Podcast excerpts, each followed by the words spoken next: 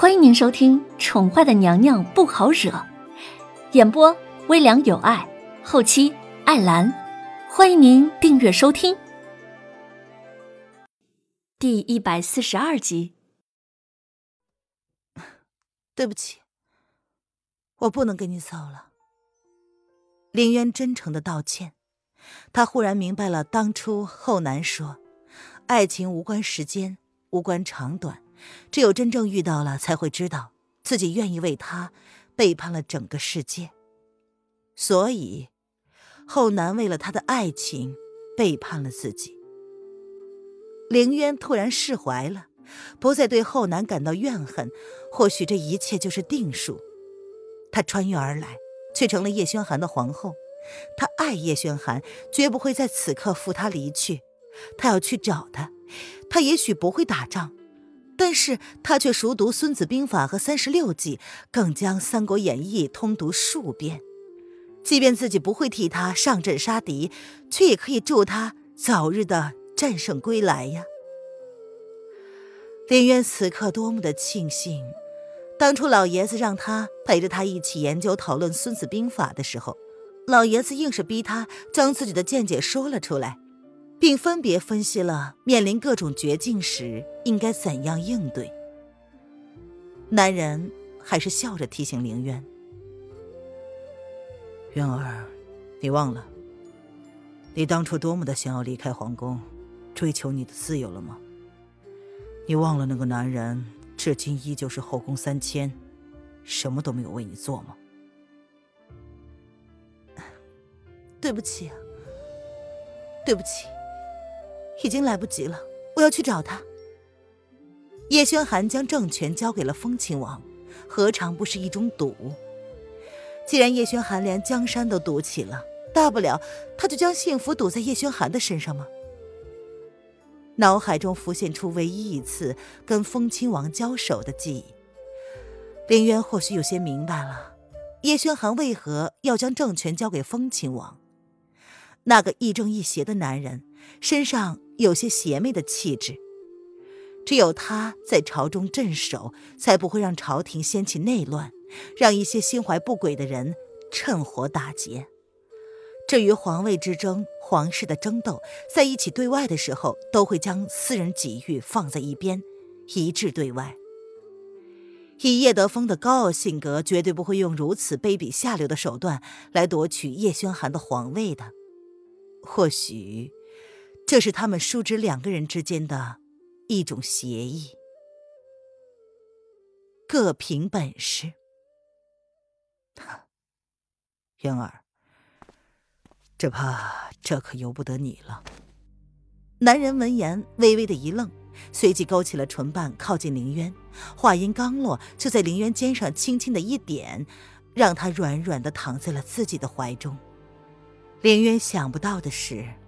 再次见到叶轩寒之后，会见到让他心碎的一幕，而身边的这个男人，却是他伤了又伤之后，却依旧深深爱着他的男人，竟是他怎么也想不到的人。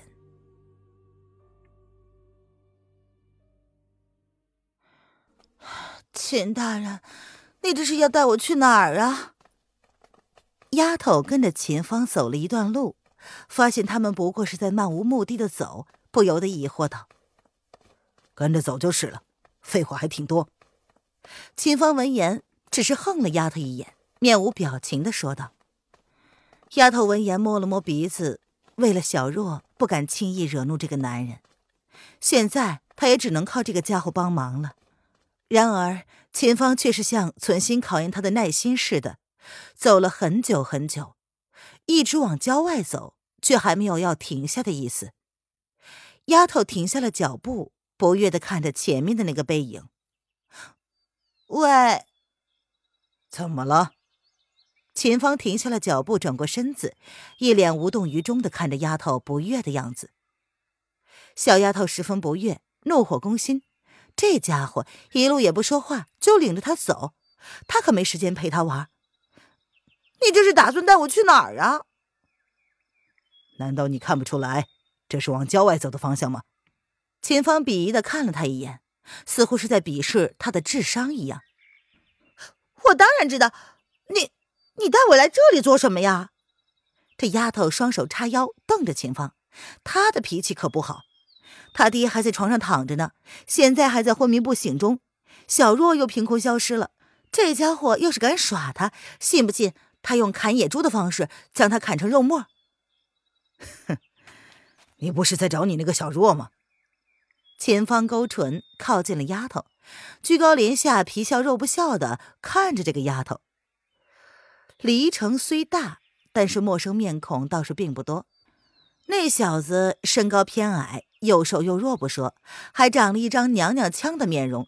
只要稍加打听一下，就知道他的行踪了。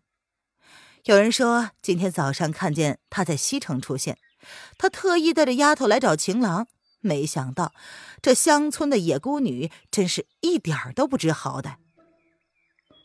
哼，小七来找七殿下的，跑到西城来做什么呀？